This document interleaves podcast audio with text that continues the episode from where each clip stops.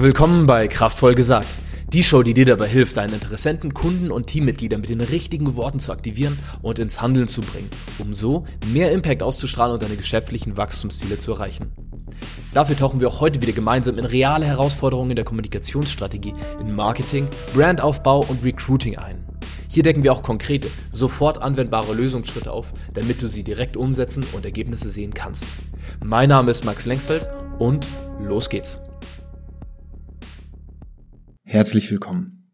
Heute soll es um einen großen Perspektivenwechsel gehen, wenn es ums Thema Marketing geht, ums Thema Kommunikationsstrategie, ums Thema unsere Kunden, unsere Interessenten erreichen und mit den richtigen Worten aktivieren, den nächsten Schritt zu tun. Das Gespräch zu treten, sich bei uns zu melden, zu kaufen. Hier werden wir uns etwas anschauen, das einer der größten Konzerne der Welt gemacht hat, eine große Firma, die jeder hier kennt, und zwar McDonald's. Wenn wir mal drüber nachdenken, so eine gigantische Firma steckt sehr viel Ressourcen da rein, wie sie ihre Entscheidungen trifft, wie sie Produkte entwickelt, wie sie Pricing entwickelt. Was wir heute besprechen, wird eben nicht nur auf einer theoretischen Ebene sein, sondern auch sehr anwendbar für jeden Unternehmer und Selbstständigen, der das anhört. Und zwar treffen wir häufig Entscheidungen basierend auf dem, was unsere Kunden uns sagen, dass sie wollen. Wir machen Umfragen mit unseren Kunden, wir fragen sie direkt nach Feedback, entwickeln unsere Produkte basierend auf ihren Wünschen. Das ist allerdings nicht unbedingt immer der beste Weg, um Dinge zu tun. McDonald's hat hier eine, ja, eine revolutionäre Herangehensweise genutzt, die vom Management Philosophen und Harvard-Professoren Clayton Christensen verbreitet wurde. Insofern zusammenfassend geht es darum, wie McDonald's mehr Milkshakes verkauft und warum deine Kunden zu fragen, was sie wollen, dein Wachstum von der Marketingseite her töten kann. Steigen wir in die Geschichte ein. Es war einmal in einem Land weit, weit entfernt von uns, den USA. Und diese Firma namens McDonald's wollte mehr Milkshakes verkaufen. Ihr erster Schritt war sehr typisch und vielleicht auch das, was du in deinem Marketing machst. Sie luden eine Gruppe von Milkshake-Kunden ein, also Leute, die dem Avatar entsprachen, die das auch kaufen und die sagen, ja, ich mag Milkshakes und fragten, was wollt ihr noch, wenn ihr diesen Milkshake probiert? Was fällt euch als Verbesserung ein? Welche, wie können wir den verbessern? Auf welchen Performance-Maßstäben wünscht ihr euch was anderes? Soll er dicker sein, soll er dünner sein, soll er süßer sein, sollen da Stückchen drin sein. Ne? In so einem Milkshake kann man ja viele Sachen machen. Soll es fruchtiger sein? Sie bekamen auch sehr klares Feedback, bauten das ins Produkt ein und nichts veränderte sich, was Sales und Profite anging. McDonald's ging daraufhin auf einen Mann zu, der eben bekannt war durch seine Arbeit bei Harvard, Clayton Christensen, ein Autor, zu dem ich auch ähm, Inhalte verlinken werde in den Show Notes. Dieser Mann, Clayton Christensen, half ihnen auf eine andere Weise. Und die zentrale Frage, die er stellte, war, welcher Job entsteht im Alltag von Menschen, für den sie einen Milkshake anheuern? Oder mit was hilft ihnen dieser Milkshake? Welchen Fortschritt hilft dieser Milkshake den Kunden zu machen? Das ist vielleicht jetzt im B2B-Bereich eine gängigere Frage, wo man sich überlegt, okay, was dient denn dieses Produkt?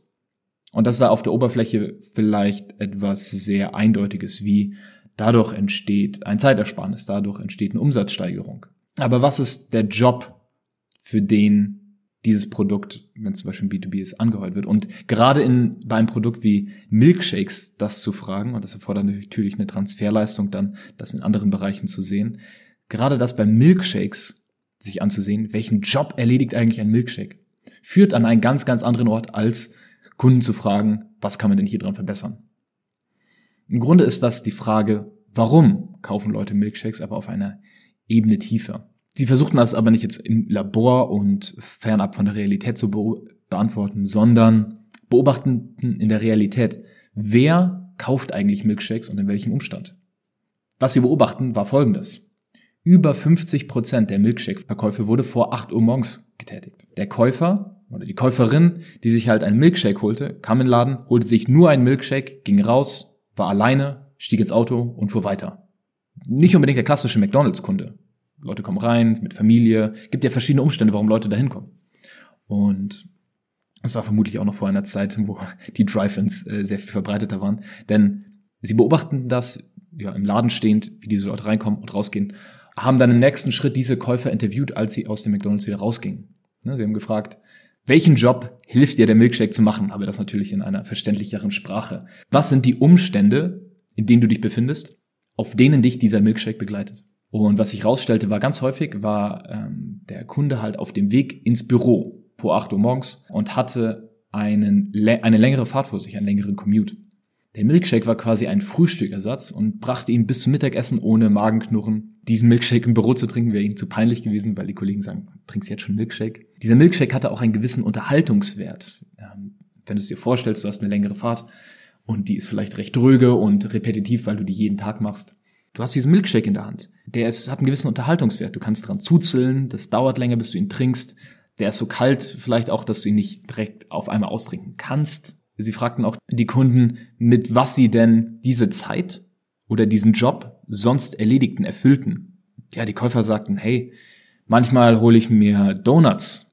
Das Problem ist aber, ich kann davon nicht nur einen essen, das ist, meine Hände werden klebrig, äh, ich habe überall Krümel oder ich hole einen Bagel, aber das Problem ist, alleine ist er so trocken, das heißt, ich hole mir Frischkäse dazu oder Marmelade, aber das dann während dem Fahren zu machen, äh, ist so kompliziert, da muss ich mit den Knien fahren oder ich esse eine Banane, aber eine Banane reicht ehrlich gesagt nicht aus. Oder ich habe mir mal einen Snickers-Riegel geholt und den auf dem Weg gegessen, ein Schokoriegel zum Frühstück. Das konnte ich nicht mit mir vereinbaren.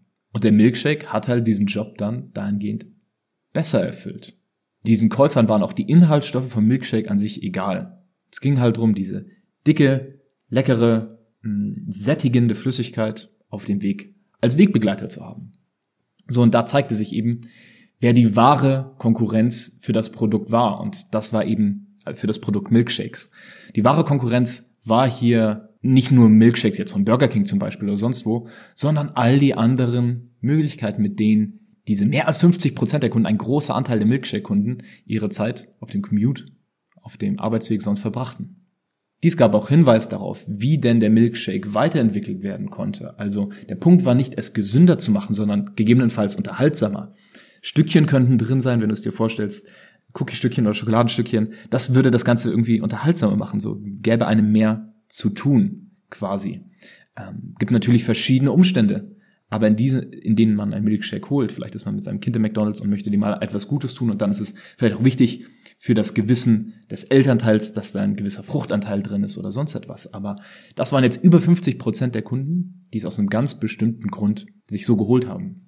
Daraufhin das Marketing und die Produktentwicklung zu optimieren, hat zu mehr Wachstum geführt, als eben auf Kundenfeedback direkt zu hören. Nun ja, welche Takeaways kannst du jetzt mitnehmen für dein Marketing, für deine Kommunikationsstrategie, für deinen Vertrieb? Frag dich mal, welchen Job hat dein Produkt für deinen Kunden erledigt? Also wenn dein Produkt ein Angestellter wäre, den dein Kunde anheuert, was würde dieser Angestellte tun? Und A, welchen Fortschritt kann dein Kunde dadurch machen? Zweitens, was sind die wahren Konkurrenten für diesen Job? Also die wahren Konkurrenten für diese Erledigung einer Aufgabe. Das können auch komplett andere Lösungen sein. Nicht nur dein Mitbewerber, der ein ähnliches Produkt hat, eine ähnliche Software zum Beispiel, sondern es gibt auch andere Lösungen. Zum Beispiel im B2B Automatisierungssektor unterwegs sind dann hast du vielleicht eine Software, die einen Prozess beschleunigt, einfacher macht, profitabler macht. Und andererseits gibt es einige Leute auf dem Markt, die bei deinen Konkurrenten einkaufen. Dann gibt es aber auch wieder ganz andere Konkurrenten für deine Software, zum Beispiel ein Excel-Sheet, in dem eigene Automationen eingebaut werden, was aber nicht ausreicht, um mit dem Wachstum einer Firma zum Beispiel mitzuhalten. Außerdem ist auch das Problem nicht zu lösen und einfach mit den Konsequenzen klarzukommen. Auch ein Konkurrent. Öffne mal deinen Geist dafür, was sind noch Konkurrenten, für das, was du tust, außer deinen direkten Konkurrenten. Wenn wir das jetzt in einen ganz praktischen, handlungsbezogenen Kontext einordnen möchten, für dein Marketing, für deine Kommunikation, egal ob es via E-Mail, Newsletter, Postings, Werbeanzeigen, Imagefilm, Präsentationen, Vertriebsgesprächen ist, ist eine Sache, an die man zuerst häufig denkt, zu sagen, wir sind besser in den und den Bereichen als unsere Konkurrenz. Angenommen, und wir bleiben jetzt mal beim B2B Software Bereich. Unsere Software, unsere Lösung ist schneller als Produkt B. Wenn du jetzt aber weitere Konkurrenten siehst und erkennst, dass viele Leute nicht mal bei deiner Konkurrenz sind, sondern eigene Workarounds nutzen, dann kannst du das konkret ansprechen. Schluss mit eigenem Excel-Chaos. Hier ist eine bessere Lösung. Eine schnellere, eine sichere, eine profitablere. Oder du erkennst eben auch an, dass Leute das Problem gar nicht lösen und denken, es gibt nicht mal eine Lösung, weil sie weder sich deiner Konkurrenz noch dir noch dem Excel Workaround bewusst sind in diesem Beispiel. Hier würde sich deine Kommunikation also dann auf das Problem, das ungelöst ist, fokussieren, anstatt auf eine unausreichende Lösung. Also hier zu sagen, wir sind besser als A oder B, würde hier nicht klingen, würde hier nicht ankommen bei den Interessenten, die potenzielle Kunden werden könnten, sondern man müsste generell über das Problem sprechen, wo sie zum Beispiel sehr viel Zeitaufwand haben und sich noch gar nicht so bewusst sind, dass das nicht sein muss. Zum Beispiel durch die Opportunitätskosten, die sie erleben, wenn sie ihr Problem nicht lösen und alles manuell langsam handhaben, anstatt eine schlechtere andere Lösung oder deine optimale Lösung zum Beispiel zu nutzen. Ich hoffe, diese Solo-Episode, dieser Deep Dive zum Thema Jobs Theory von Clayton Christensen äh, hat dir geholfen. Darauf basiert auch dieser kleine, ja, dieser kleine Deep Dive hier auf seiner Jobs Theory. Äh, ein Buch, das ich in die Richtung sehr empfehlen kann, ist Competing Against Luck oder Innovators Dilemma von Clayton Christensen. Competing Against Luck finde ich nahbarer für Einzelunternehmer, für kleinere Unternehmen, während The Innovators Dilemma sich mehr an wirklich große Konzerne und Leute im mittleren Management dieser großen Konzerne richtet. Insofern kannst du aussuchen, was da mehr für dich passt. Ich werde auch ein kurzes Video, das auch die Inhalte von heute nochmal konkret auf den Punkt bringt, in den Show Notes verlinken. Vielen Dank fürs Zuhören heute. Wenn dir diese Episode gefallen hat, folge der Show am besten auf Spotify, um neue Episoden sofort zu sehen, oder klicke in iTunes auf Abonnieren. Für mehr Informationen zu dieser und weitere Episoden, inklusive Links aus der heutigen Show, gehe auf maxlengsfeld.org slash podcast. Längsfeld mit AE. Also, bis zum nächsten Mal. Dein Max.